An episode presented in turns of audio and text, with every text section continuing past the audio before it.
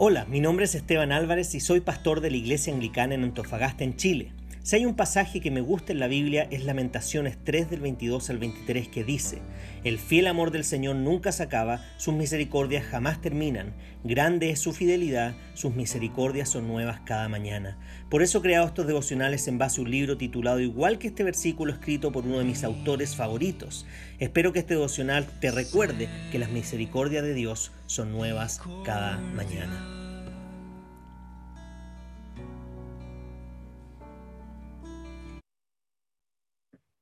Bien, y el título del devocional de esta mañana es el siguiente.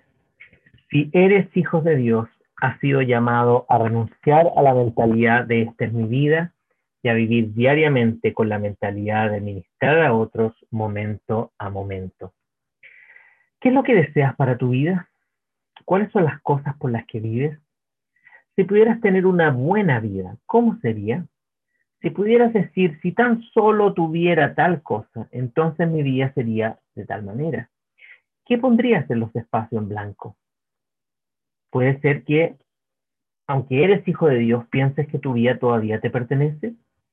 Cuando piensas de esta manera sobre tu vida, entonces para ti el ministerio es dejar tu vida es dejar tu vida solo un momento, darle un poco de tu tiempo, energía y dinero a Dios y luego regresar a tu vida. En esta manera de pensar, el ministrar está separado de tu vida diaria. Tiende a ser estructurado y planeado por líderes de tu iglesia y ayudas por un tiempo con tu propio esfuerzo. Detrás de esta visión del ministerio se encuentra el pensamiento de que tu vida te sigue perteneciendo y le das algunos momentos a Dios para su obra. La visión del ministerio en el Nuevo Testamento es radicalmente diferente. Puedes leer Efesios 4 del 1 al 16, 1 Corintios capítulo 12, Colosenses capítulo 3 versículos 12 al 17. El Nuevo Testamento es muy claro cuando nos dice que nuestras vidas ya no nos pertenecen a nosotros.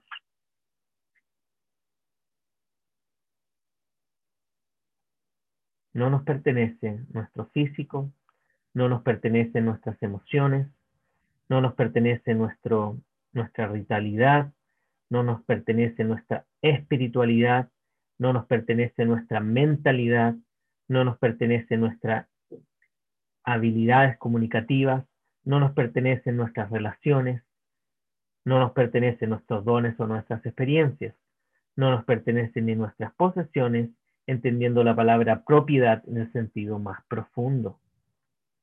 Pablo dice esto al final de la discusión sobre la sexualidad en 1 Corintios capítulo 6, versículos 19. Ustedes no son sus propios dueños.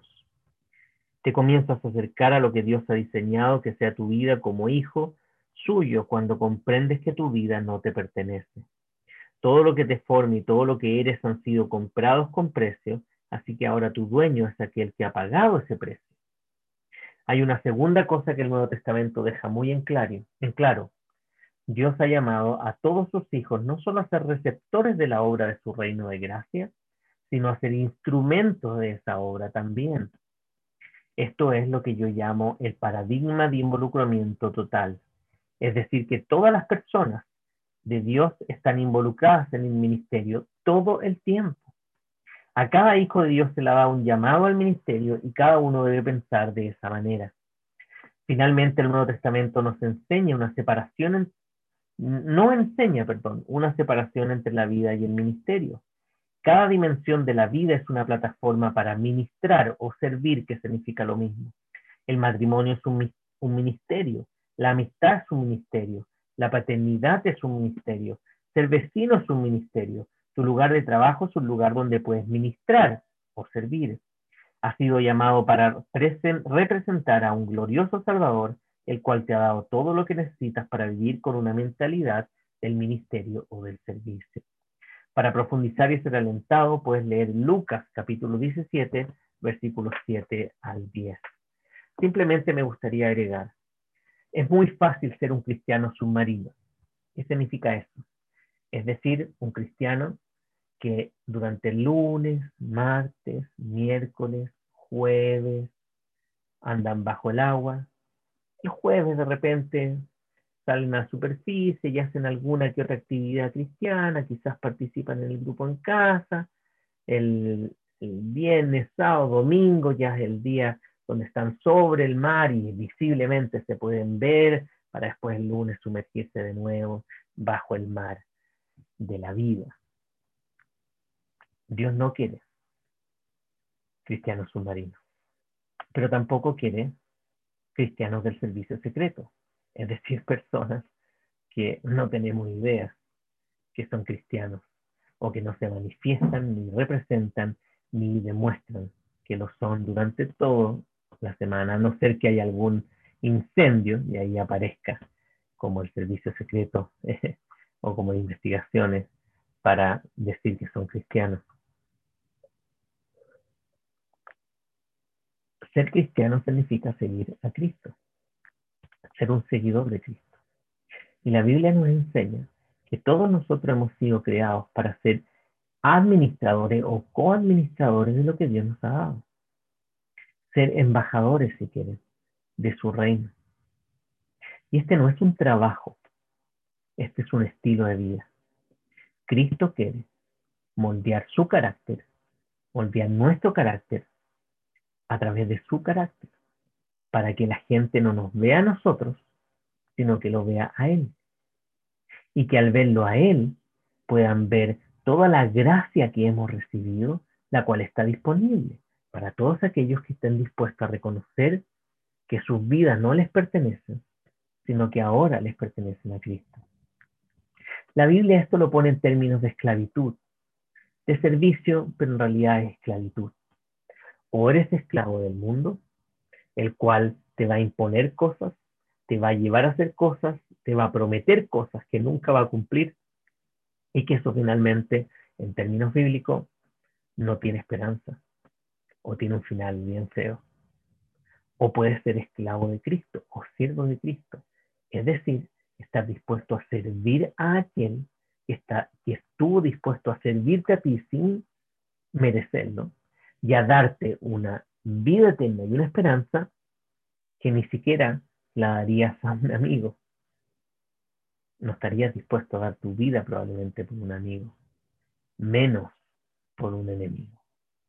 Quizá un familiar sí, un amigo, un enemigo, imposible. Por lo tanto, ser cristiano implica reflejar a Cristo todo el tiempo. En cada circunstancia, en cada lugar, debes hacerte la pregunta, ¿qué haría Jesús en este momento, en este lugar? Y no es una pregunta retórica para lanzar al aire, sino que la respuesta está en la escritura. Y buscar en la escritura, ¿qué haría Dios ahora en mi posición como padre? ¿Qué haría Dios en mi posición como empleado frente a ciertas circunstancias? ¿Qué haría Jesús en este momento, en esta relación que estoy teniendo, en esta dificultad que estoy teniendo? ¿Qué haría Jesús con la forma en que manejo mi dinero? ¿Qué haría Jesús en la forma en que administro mi tiempo? ¿Qué haría Jesús en cada circunstancia de nuestra vida?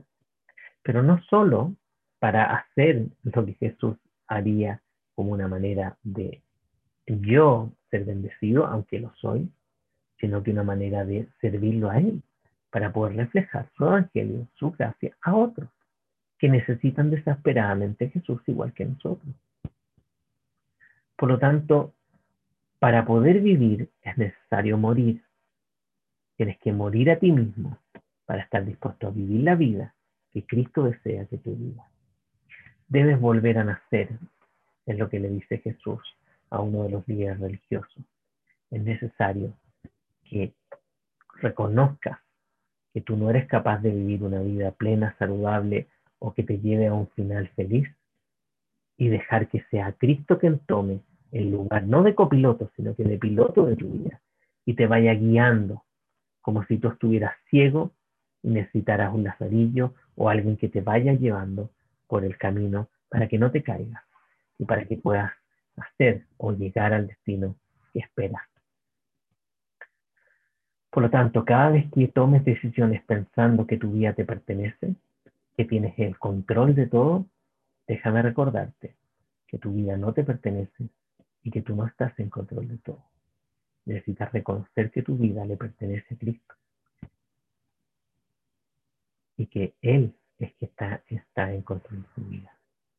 Y si estás dispuesto a poner tu confianza en Él, te puedo asegurar que es mejor dejar que Cristo viva, que nosotros vivamos la vida para Cristo, que vivir la vida sin Cristo, en la cual no hay gozo real, no hay esperanza real, no hay satisfacción real, no hay consuelo real.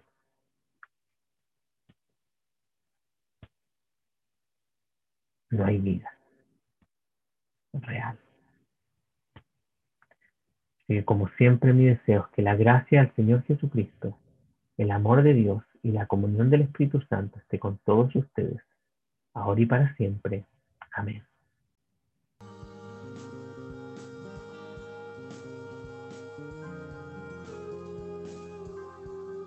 Si este devocional fue de bendición para ti, queremos animarte a que puedas compartirlo también con otras personas para que puedas bendecir su vida. Además te queremos invitar a que puedas visitar nuestro Instagram pastor.anglicano.antofa o anglicana en Antofagasta. Tenemos un podcast en Spotify y en Apple Podcast llamado Reflexiones Pastor Anglicano Antofa. Puedes visitar nuestra página web www.anglicanaenantofagasta.cl. Además tenemos nuestro Facebook Anglicana en Antofagasta. Por último, queremos animarte que te puedas suscribir a nuestro canal de YouTube IASA espacio ANF. Que el Señor los bendiga mucho esta mañana.